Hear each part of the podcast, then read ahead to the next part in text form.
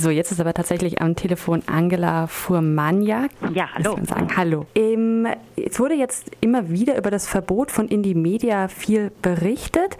Sie vertreten die drei Personen, deren Wohnungen im Zusammenhang mit diesem Verbot durchsucht wurden. Es gab jetzt relativ viele Berichte, die sich äh, stark auf diese vermeintlichen Waffenfunde beispielsweise konzentriert haben, obwohl, ähm, obwohl, völlig unklar ist, ob es sich bei den gefundenen Gegenständen um Waffen handelt und auch ähm, erst so nachgereicht wurde, dass diese tatsächlich nicht in den Wohnungen gefunden wurden, sondern in, äh, in der KTS. Umso mehr würde ich jetzt gerne die Vorwürfe etwas genauer anschauen. Frau von Maniak, zunächst einmal die Frage, was ist das denn für eine Annahme, die jetzt hinter diesem Vehikel-Vereinsverbot steht, das für das Verbot benutzt wurde? Das ist in der Tat nicht so ganz einfach zu durchschauen. Äh, das Bundesinnenministerium hat eine 91-seitige Verbotsverfügung verfasst und bemüht sich da sehr darum darzulegen, dass es sich bei der Plattform Indie Media zum einen äh, um ein um einen Verein handelt, also sprich, dass hinter Indie Media eine fest organisierte Personengruppe steckt, äh, die dem Vereinsrecht unterfällt und bemüht sich dann in einem weiteren Schritt darzulegen, äh, dass über Indie Media strafbare Inhalte äh, transportiert werden, die letztendlich dann eine, ein Verbot dieses ja, unterstellten, konstruierten ähm, Vereins ermöglichen. Es ist, äh, wird ja immer wieder gesagt, es handelt sich nicht um einen eingetragenen Verein, das sei dafür auch nicht notwendig. Und Sie sagen jetzt, es ist aber völlig unklar, ähm, ob, dieses, ob diese Beschreibung für einen in irgendeiner Form überhaupt zutrifft. Das wird sich klären müssen. Also nach meiner Auffassung ähm, ist es in der Tat sehr, sehr zweifelhaft, ob überhaupt äh, diese Plattform in die Media mit den Mitteln des Vereinsrechts ähm, ja, bewältigt werden kann.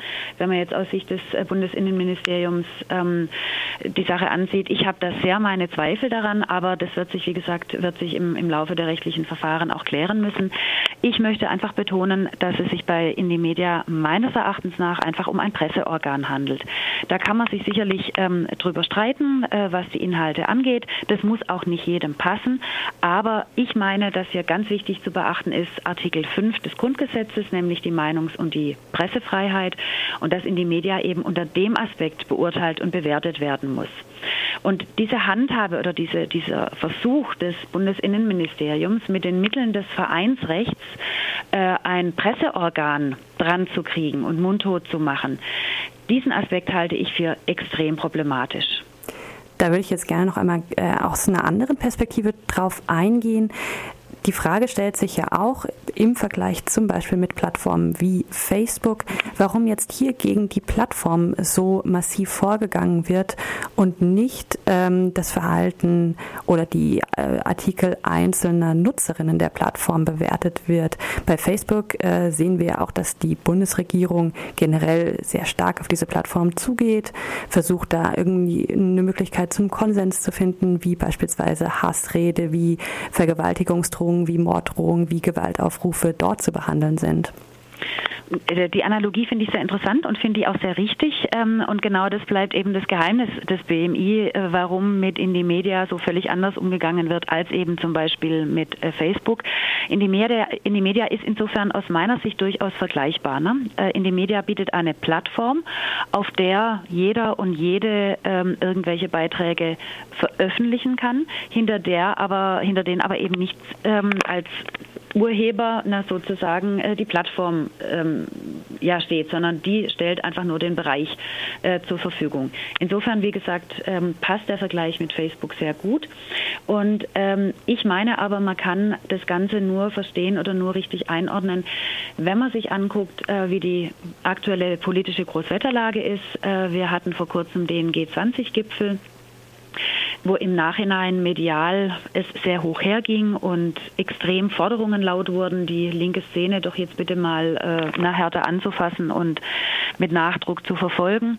Ähm, in der Politik wird gerade viel diskutiert über Gesetzesverschärfungen. Äh, es war im Gespräch, äh, autonome und linke Zentren wie Rote Flora und so weiter zu verbieten. Und wir haben Wahlkampf, wo sich solche Themen natürlich wunderbar verkaufen lassen. Und ich meine, so muss man das tatsächlich auch sehen und einordnen.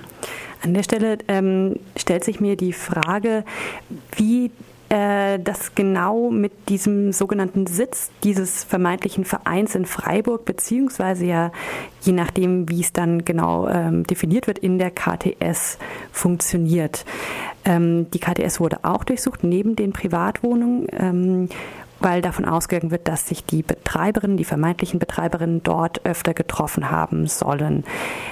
Sie haben jetzt selbst schon angesprochen, das äh, steht für Sie in einem Zusammenhang mit einer generellen ähm, politischen Schlagrichtung gegen autonome Zentren, gegen Kulturzentren. Also es ist kein, kein Zufall, dass hier auch die KTS ähm, ja unter Beschuss gerät.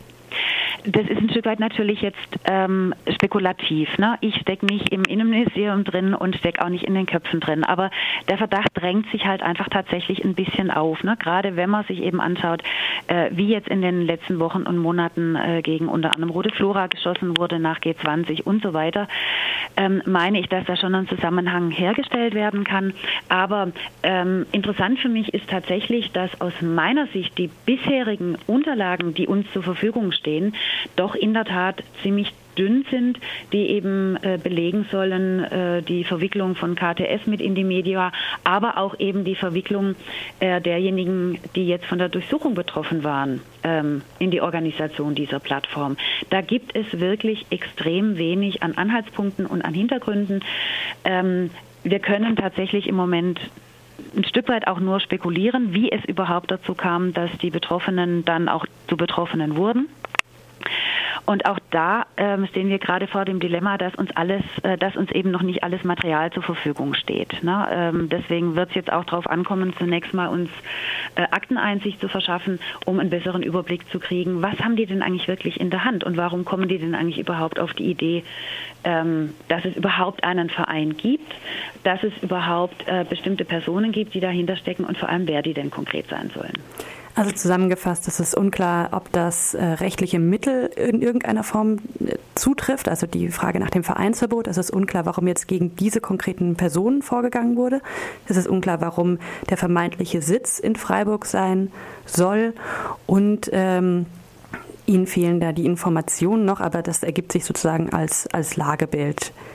So kann man das kurz zusammenfassen, ja. Okay, dann vielleicht zum Schluss noch die Frage, welche Erkenntnisse haben Sie denn jetzt ähm, aus der Verbotsbegründung, die Ihnen, davon gehe ich aus, vorliegt? Der Öffentlichkeit liegt ja nur der Verbotstext an sich vor, über die Ermittlungen äh, gegen die vermeintlichen BetreiberInnen und die Mittel, die dabei eingesetzt wurden. Was ist beispielsweise mit Überwachung?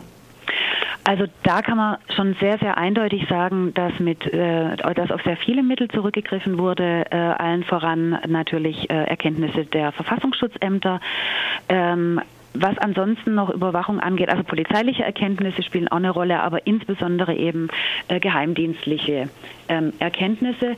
Und da ist natürlich äh, wie immer in solchen Fällen relativ schwer, dann letztendlich dran zu kommen. Aber wir sind durchaus optimistisch, dass uns das jedenfalls ein Stück weit gelingen wird.